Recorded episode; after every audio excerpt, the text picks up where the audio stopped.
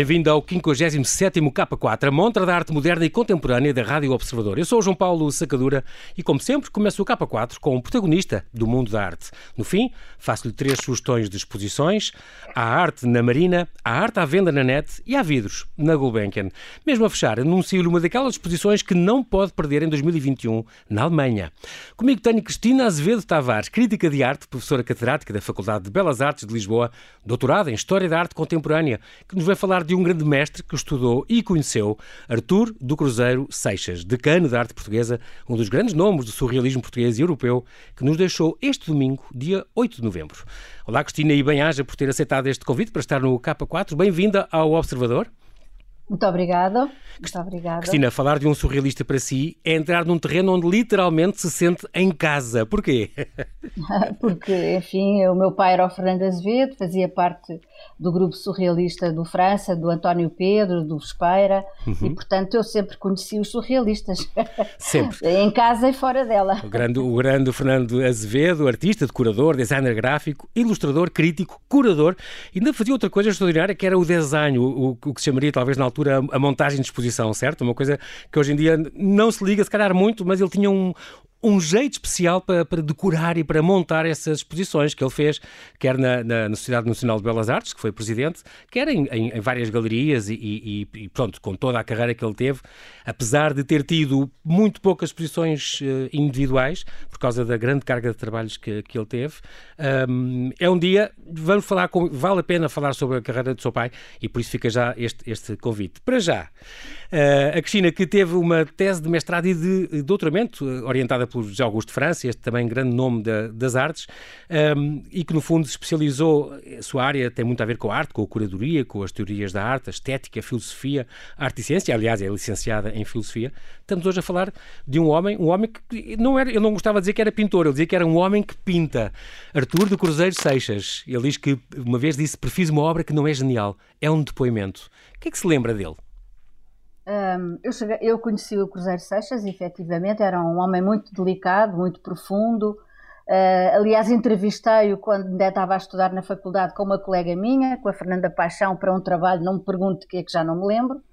Uh, e ele Sim. acedeu, nós éramos duas miúdas e ele acedeu. Uh, e fiquei com uma impressão formidável de, do Cruzeiro Seixas, que eu já tinha encontrado, sobretudo na Galeria São Mamed, anos atrás, uhum. porque ele foi durante muito tempo também portanto, responsável pela parte da programação, era, uma, era um, e, e, era consultor da própria galeria, e ele expôs muitos surrealistas, é divulgou também alguns, não é? É, e ele, dizem que como programador artístico, que ele foi da Galeria 111 e depois também na São Mamed, um, eh, ele descobriu uh, artistas tão importantes como, por exemplo, a Paula Rego, o Mário Botas, teve um papel importantíssimo no, no lançamento de muitos pintores e artistas uh, fantásticos. Sim, e portanto eu lembro muito bem dele. Ele era realmente uma pessoa, digamos, eh, eu diria, com várias potencialidades, várias capacidades, não é? Era uhum. um, um, artista poliapto, como se diz acerca do Almada. Uh, havia uma grande ligação entre o texto, a palavra e, e, e, sobretudo, o desenho, porque há em toda a obra do Cruzeiro Seixas uma dimensão de desenho, de desenhador muito forte a linha de contorno, o contraste da sombra, o próprio Bernardo Pinto Almeida também falou sobre a, sobre a sombra na obra do, do Cruzeiro Seixas, que é realmente um elemento muito importante, os grandes contrastes e a clareza também das formas. Uhum. Uh, e, e, por outro lado, ele, uh, no fundo, é um, é um artista uh, que tem várias facetas, não é? Porque ele, ao mesmo tempo, era um apaixonado pela, pela cultura africana, tinha uma excelente coleção etnográfica que depois se desfez para vir para, para Portugal nos anos 60. Uhum. Uh, era, no fundo, um homem, uh, enfim, com imensas motivações e a obra dele também não se, reduz, não se reduz nem à pintura, nem ao desenho, nem tão pouco uh, ao texto, à poesia, sobretudo, poesia, porque exatamente. ele também fez ilustração, ele também fez tapeçaria, fez, começou exatamente. a fazer os cartões para tapeçaria logo na década de 50. portanto, há um trabalho muito vasto em toda a exatamente. obra de, do Cruzeiro Seixas, é uma obra muito completa, digamos que se vai articulando e se vai complementando constantemente constantemente, não é? É engraçado porque ele, ele eh, era um surrealista ferranho, ele foi fiel até ao fim, é tão engraçado, ele passou por uma fase de expressionismo neorrealista ao princípio dos anos 40 ainda, mas depois Sim. quando aderiu aos, no fim do, dos, dos anos 40, então àquele movimento, com Mário Cesarini, aliás, porque ele diz, escreveu um dia, descobri, descobri a minha personalidade, ele, era o Cesarini, abriu-me estas portas, um poeta a sério, um intelectual, uma pessoa extraordinária e apaixonante, aliás, viveram os dois apaixonados bastante tempo, e um, um dia escreveu mais tarde um dos meus suicídios foi em 75, quando cortei relações com o Cesarini. Ele foi realmente fiel também a este movimento surrealista e diz, chegou a escrever, nós reinventámos o surrealismo no tempo do Salazar, quando não havia nada.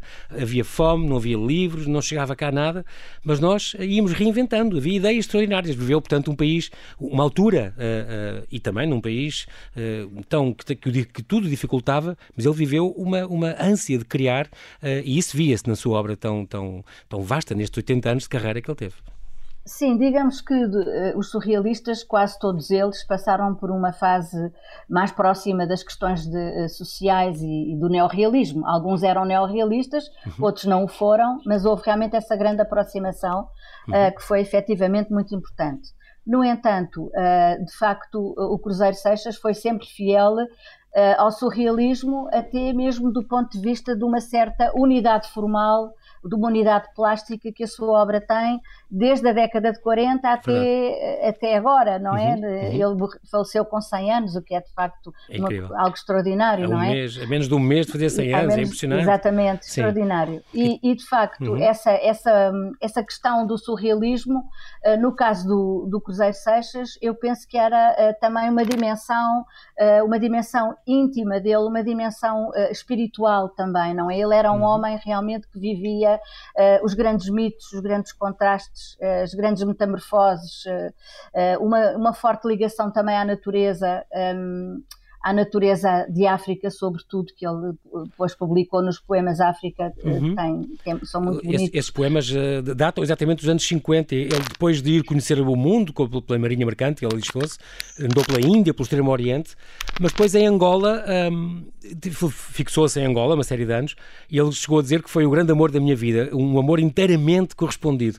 Ele trabalhou muito para o Museu de Angola, fez algumas exposições uh, dele também, individuais, fundou o grande salão permanente de pintura do, do Museu de Angola um, e, e, realmente começou a escrever poemas. Foi muito, muito importante esta coleção que ele também juntou lá e, e que, que, o inspirou. Ele era um apaixonado uh, por tudo que era África. Só não ficou lá por causa do contexto da guerra colonial, que ele depois já não aguentou e, e veio-se embora, veio então de volta para Lisboa, onde foi depois bolseiro da, da Gulbenkian. Mas estava realmente no, no sangue toda este, este, esta ligação à África e à Angola, concretamente. Sim, porque também ele é um, é, é, como todos os surrealistas, não é? Nós podemos pensar no caso do Max Ernst ou no caso do Giorgio de Quirito, que, percebe, uhum. que, que, no fundo precede o surrealismo com a pintura metafísica, mas todos eles no fundo têm uma, uma, uma forte atração pelo mito, não é? Uhum. Uh, e no fundo a África é certamente de uma natureza mítica profunda, diferente da Europa. Ele dizia que a África era masculina e a Europa era feminina. Uhum. Enfim, há, há todo depois uma construção simbólica que o, Cruzeiro Seixas faz e que nós na, na, na, obra dele, quer pensemos nos desenhos ou na pintura, ou mesmo nas colagens, ou mesmo uh, na tapeçaria, que no uhum. fundo é, é também... Os cenários para, muito... para, bailados que ele fez, muitos. Sim, que ele também... Há sempre aquela linha do horizonte muito prolongada, uh, aquele grande contraste entre a terra e o céu, não é? Uhum. Uh, e de facto isso corresponde a uma, a uma paixão, não é? Por um território que não tem limites. Exatamente, é? isso é muito África, claro. Exatamente, ele, ele manteve sempre isso muito, uh, muito presente em toda a sua obra. E embora nós uhum. possamos encontrar algumas relações aqui com o Dali, com o Tanguy, que também andou na Marinha Mercante, não é? Uhum. Uh, sobretudo naquelas, naquelas paisagens que são de paysement, portanto que não são paisagens, que são uma espécie de despojo da própria paisagem, uh, e aquelas figuras masculinas muito apolíneas, não é? Eh, mais uhum. do que dionisíacas, e depois há o contraste também com o dionisíaco a certa altura, mas há muito o apolíneo, a beleza do cavalo, a beleza do corpo humano, a beleza do homem, eh, a fragmentação da figura feminina, todo, todo, todo esse tipo de, de encaixe que, que ele acaba por fazer nas figuras, muitas vezes juntando também mecanismos que ele fazia nos objetos portanto, de caráter surrealista, mas que depois passa também ao, ao, trabalho dele enquanto desenhador e também através da colagem. Tudo isso é realmente um espírito de, de uma realidade que é uma realidade onírica, não é uma uhum. realidade imaginária, Sim. que funda o que há de mais oculto e de mais inconsciente no ser humano. Um sonho permanente, penso, é. Não é? E eu penso que o, que o Cruzeiro Seixas, isso era a sua própria natureza, não é? E, portanto, Sim. desde sempre ele cultivou esta, esta dimensão mítica uh, de uma forma extraordinária, nunca, nunca abandonou o surrealismo exatamente por isso. Exatamente. Creio que essa seria ele, a razão principal, não é? Ainda bem, conseguiu, aconteceu em um, no mês passado, ele foi galardoado como medalha de mérito cultural pelo Ministro da Cultura, Graça Fonseca, que às tantas disse como reconhecimento institucional, mas também como reconhecimento pessoal de alguém que se junta aos muitos que o admiram e que em si encontram o olhar que sempre viu mais longe e mais profundo. Ele, ele era uma pessoa. Hum, como é que eu ia dizer, um bocadinho desiludida com o mundo da arte hoje em dia, Cristina. Tem noção disso? Ele dizia, um dia escreveu numa entrevista recente, hoje o mundo é muito pobre, porque não há nada que se compare a um período em que tínhamos necessidade de inventar qualquer coisa. Estamos todos desesperados à procura de uma ideia nova. Tem essa noção? É natural que sim, já era um homem com bastante idade, tinha uma visão muito distante das, das questões, não é? Portanto, uhum. tem uma visão muito amadurecida, mas também distante, e é evidente que aquilo que se passa hoje, sobretudo depois com o digital, não tem nada a ver com, com aquilo que era a produção, é, é, mesmo quando ele se tornou mais conhecido até internacionalmente, que foi sobretudo a partir da década de 70.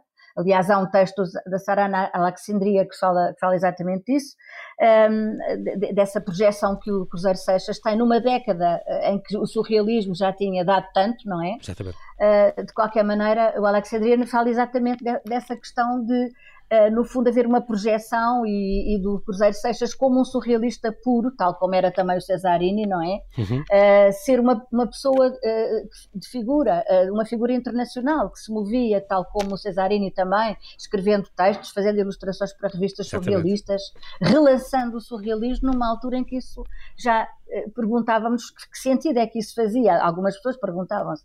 Eu acho que faz sempre sentido, o surrealismo é fundamental.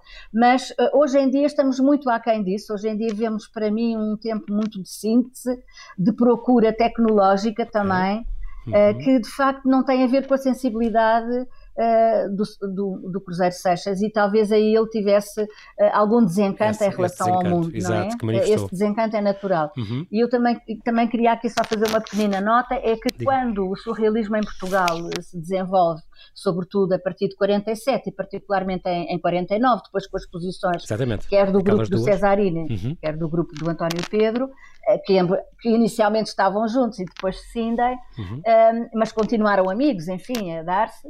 Uh, de facto, o, o, surrealismo estava a ser recolocado no contexto do pós-guerra, e esse era o grande esforço do André Breton, era uh, através de, de, enfim, através das revistas, das exposições, no fundo, fazer um relançamento do surrealismo. E, de facto, uhum. Portugal aproveitou essa onda num contexto completamente anti anti-surrealista, como é natural, um contexto, enfim, eh, de um Estado novo, eh, eh, sobretudo vocacionado para o passado, e de uma certa luta polémica, sobretudo uma polémica que já vinha enchendo alguns jornais e revistas da especialidade, na relação entre o surrealismo uh, o neorrealismo e a abstração que entretanto também se estava a desenvolver. Estes três, uhum. Estas três tendências estão, digamos, uh, digamos em, em, em conjunto, num, num, num, numa espécie de diálogo diferente, num diálogo, digamos, completamente oposto àquilo que era a, a, dimensão de projeção cultural e de ideia do Estado Novo, ainda uhum. já, já, na decadência do próprio António Ferro, não é? Porque quando o surrealismo surge, o António Ferro vai ser, dali a muito pouco tempo, logo na década de 50, colocado na prateleira, na prateleira digamos exatamente, assim. Exatamente, é? pelo próprio Salazar.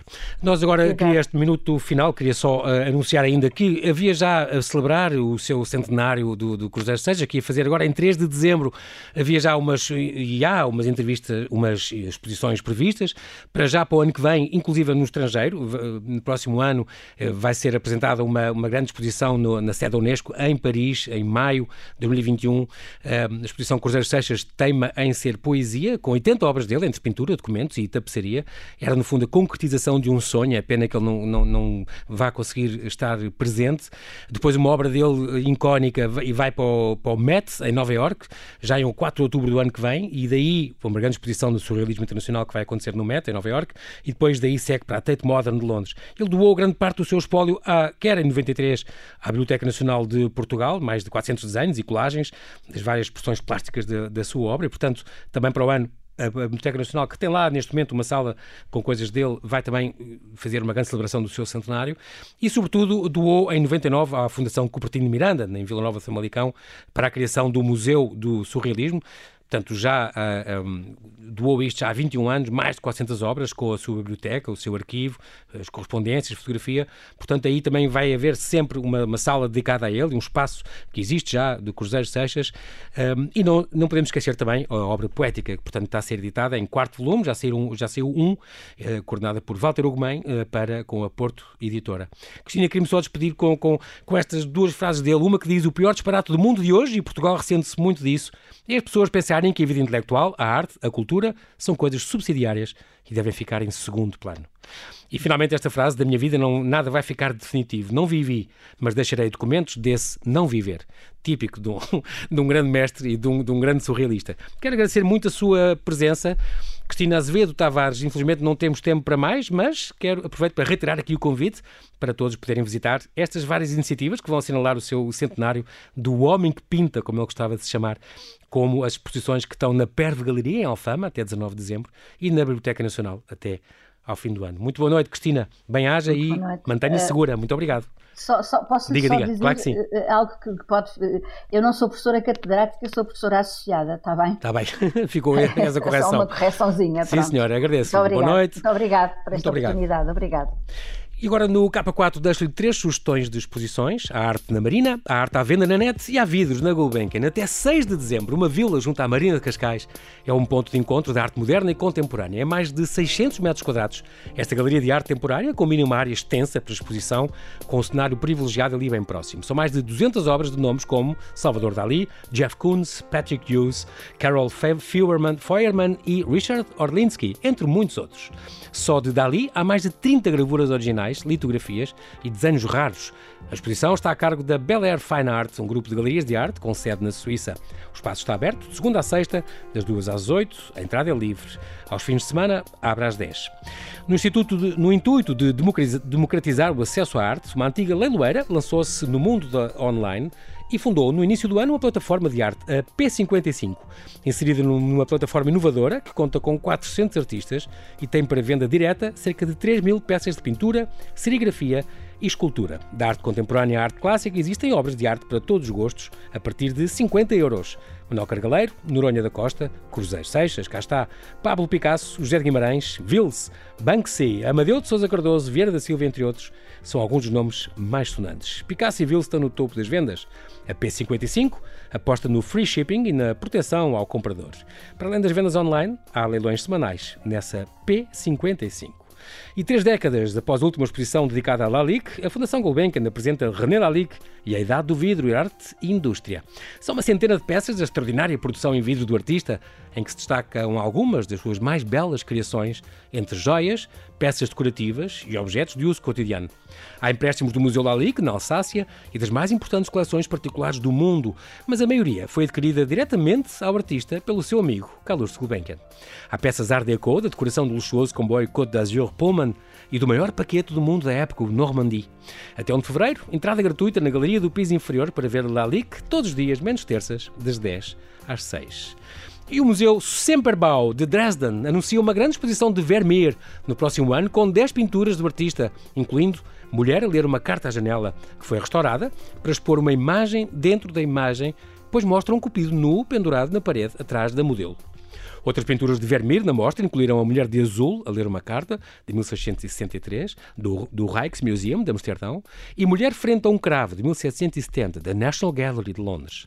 Pintado por volta de 1657, Mulher a ler uma carta à janela está nas coleções de Dresden desde 1742 e é uma das 35 pinturas definitivamente atribuídas a Vermeer. Embora a presença do cupido, que domina a, se a secção superior direita da imagem, seja conhecida desde um teste de raio-x há 41 anos, era da autoria do mestre, mas durante o restauro, os conservadores descobriram, para sua grande surpresa, que a figura foi pintada muito depois da morte dele e decidiram devolvê-la à obra. A pintura do Cupido também está pendurada na parede atrás da mulher frente a um cravo. Os especialistas acreditam que pode ter sido um quadro na posse do artista. O inventário de 1676 dos bens da viúva menciona um cupido. Mulher a ler uma carta à janela foi exibida semi-restaurada, portanto com metade do cupido exposta, numa exposição em Dresden no ano passado. É um dos dois Vermeers da coleção de Dresden. O outro, a Alcoviteira, foi restaurado entre 2002 e 2004. A exposição de 2021 incluirá desenhos, gravuras, esculturas e móveis históricos, bem como um núcleo dedicado à técnica de Vermeer e ao restauro da mulher a ler uma carta à janela. Obras de outros mestres flamengos da época serão também exibidas entre 19 de março e 27 de junho de 2021. Tome nota na agenda. No Winkelmann Forum do recém-renovado Semperbau, em Dresden. Os bilhetes para a exposição, que promete ser uma das mais espetaculares da história do museu, já começaram a ser vendidos em outubro. E o 57º K4 fica por aqui. Bom fim de semana, boas exposições. Eu sou João Paulo Sacadura e conto consigo no próximo K4, na sua Rádio Observador.